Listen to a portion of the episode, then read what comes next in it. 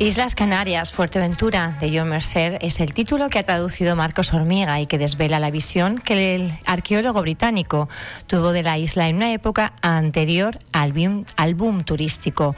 Mercer pone en valor la Fuerteventura más rural. ¿No es así, Marcos Hormiga? Buenos días. ¿Qué tal? Buenos días. Sí, así es, correcto. Una buena definición del, del, ejemplar, sí. Bueno, cuéntanos qué es lo que, lo que aporta el arqueólogo, sobre todo eh, a la visión que tenemos, eh, bueno, pues los residentes en la isla.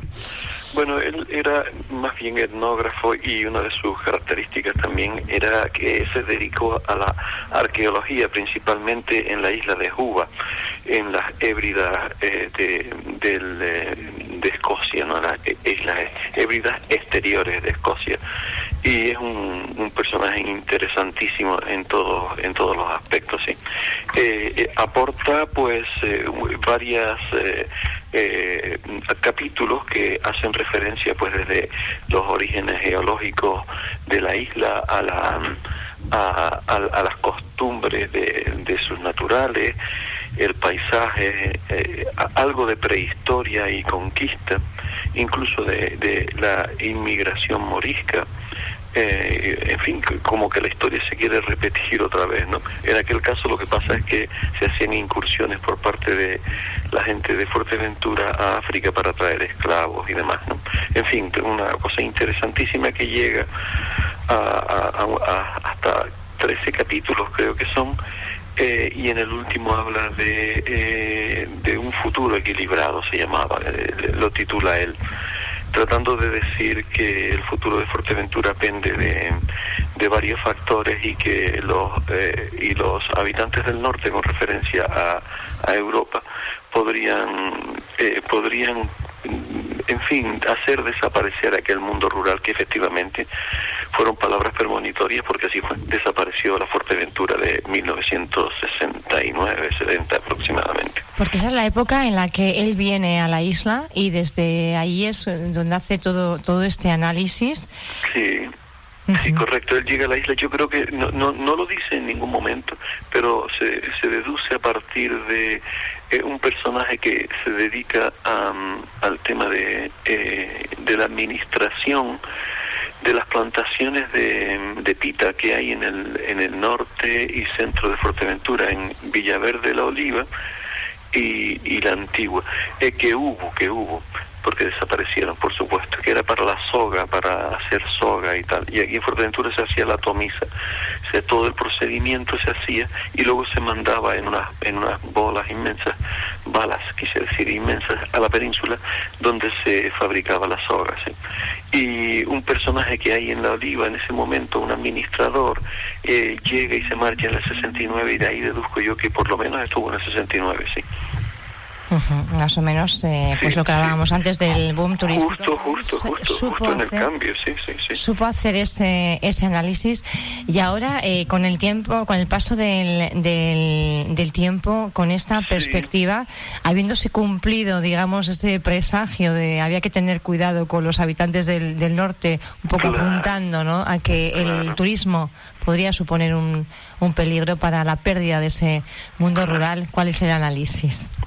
Eh, bueno, él decía que se compraba el terreno a una peseta, eh, que, que eso no significaba nada, absolutamente nada para una persona de verdad con poder adquisitivo del norte que se hacía un chalet a la orilla de la playa sin mayor planificación, eh, plantaba unas, unos pinos eh, pequeñitos pe- tratando de ser cortavientos que se comían las cabras y luego el ayuntamiento intervenía para mal porque lo que se hacía era eh, eh, alejar el ganado de, de esas zonas que tradicionalmente fueron zonas de, de suelta de ganado guanil y, y en fin de, de apañadas y demás que el ayuntamiento no mm, recibía muy poco a cambio porque tenía que proceder con servicios de carretera, agua y demás y que y que los naturales eh, perdían todo su espacio en favor de otra otra forma de, de conquista.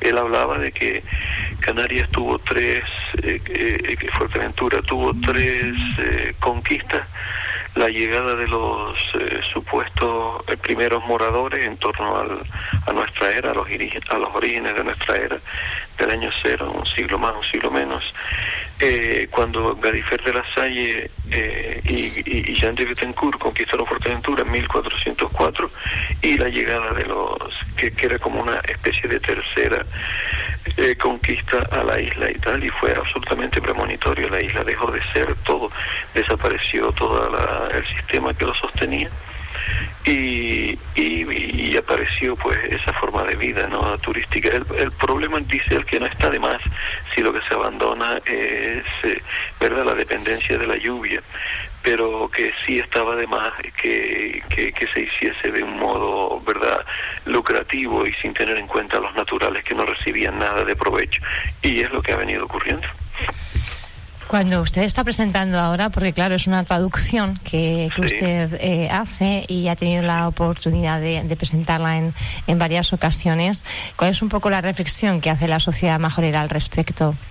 Bueno, en principio está el tema del aire romántico que produce ver fotografías de aquel entonces, ver el muelle chico, que es una preciosidad, eh, con bandullos y con nazas y con la esquina de Blas y con, y con la esquina de Cafú y la calle eh, Real, que así se llamaba. Bueno, en aquella época ya era León y Castillo, pero antiguamente se llamaba calle Real. Eh, ver un camellero aguador de Tiscamanita o ver a, una foto de una pañada eh, en la zona de central de Fuerteventura, creo que es por, en, el entorno de Pozo Negro. Y bueno, eso es una idea romántica de lo que de la Fuerteventura que dejó de ser pero claro, también era una Fuerteventura ah, con, absolutas carencias de todo, sobre todo de, cultura, una, Fuerteventura asolada por, por, el, por, el, por, por, la inclemencia de, de un tiempo siempre variante, llueve, no llueve, hambrunas y demás. Pero a la vez era una, era era verdad pues la idea romántica de que eran tiempos de paz de tranquilidad la gente vivía en consonancia con la naturaleza y ese tipo de cosas. Un equilibrio. necesitaríamos Marcos. Claro. Perdón un equilibrio necesitaríamos, ¿no? Sí, claro, y él habla y él habla de que claro, esto hay que hacerlo con mesura y hay que hacerlo haciendo que los naturales eh, eh, esto obtengan algo a cambio, ¿no? Y lo que se ha obtenido ha sido pues un deterioro paulativo del paisaje, e incluso ahora eh, el que diría John Mercer de la instalación de verdad de las, de fotovoltaicas y, los molinos aerostáticos y tal, ¿no? Y, y también de que claro, es que, es que no recibes nada a cambio, no recibes, sino que se te va arrinconando. Eh, la dehesa de Jandía dejó de funcionar con la venta del completo de, de, toda la península para que se pusiese una valla que les dividía el ganado, que dejó, en fin, zonas comunales que antiguamente la gente llevaba para, para que el ganado resistiera los, los eh, embates del tiempo, ¿no? En fin, una cosa ahí como muy... Y fue premonitorio, absolutamente premonitorio en todo, en todo, en todo. Eh, usted es, no es el único autor británico que ha escrito sobre Fuerteventura. Mm, no, no, no. La, historia de Canarias en general, Fuerteventura incluso dentro de las islas, pues ocupa un lugar menor comparada con Tenerife y Gran Canaria, por supuesto. Incluso, incluso podríamos compararla con La Palma y, y también ocuparía un lugar probablemente secundario. Pero con respecto a Lanzarote, El Hierro, eh, Gomera y, con respecto a esas islas, ¿no? quizás ocupa un lugar un poquito más destacado por, por John Mercer.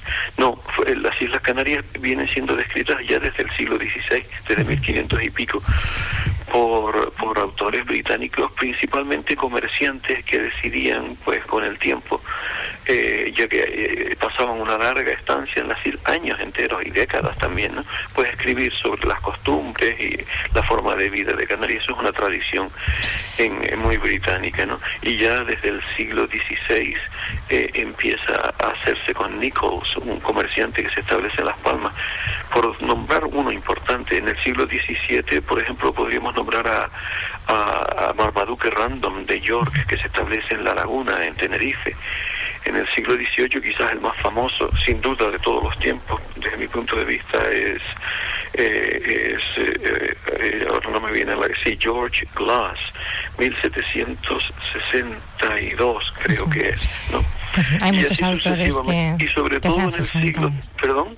Hay muchos autores que se han fijado en no no sobre todo quería llegar al siglo XIX que es una que es una explosión absoluta porque eh, eh, toda la todo el tema de, del British Museum que, que lanza al exterior eh, pues un montón de investigaciones en avifauna geología insectos coleópteros qué sé yo y, todo ese tipo de cosas incluso también por la, lo que se llamaba influencias salutarias de las Islas Canarias ¿no? que es el origen de de, que seamos tan conocidos en el exterior por el tema de que se establecen aquí varios doctores pintores, eh, eh, comerciantes siguen estableciéndose, hablando de las islas y de la influencia eh, de la salud en el clima y tal. Total que venía mucha gente, muchas personas con, con, necesidad de curarse, pues yo sé. A estas islas afortunadas y saludables. Marcos Hormiga, sé que está en Gran Canaria, por eso esta, esta entrevista telefónica, pero va a venir a la isla ya dentro de poquito. Yo le emplazo a visitar nuestros estudios ah, y y, charlar sobre un montón de, cuestiones interesantes que tienen que ver con esa historia de las Islas Canarias y también de, Fuerteventura, además llena de curiosidades. Muchísimas gracias por haber estado con nosotros en esta mañana en Radio Insular. Ah, bien, muy amable, gracias. Gracias. La actualidad de Fuerteventura con sus protagonistas. Día en la mañana.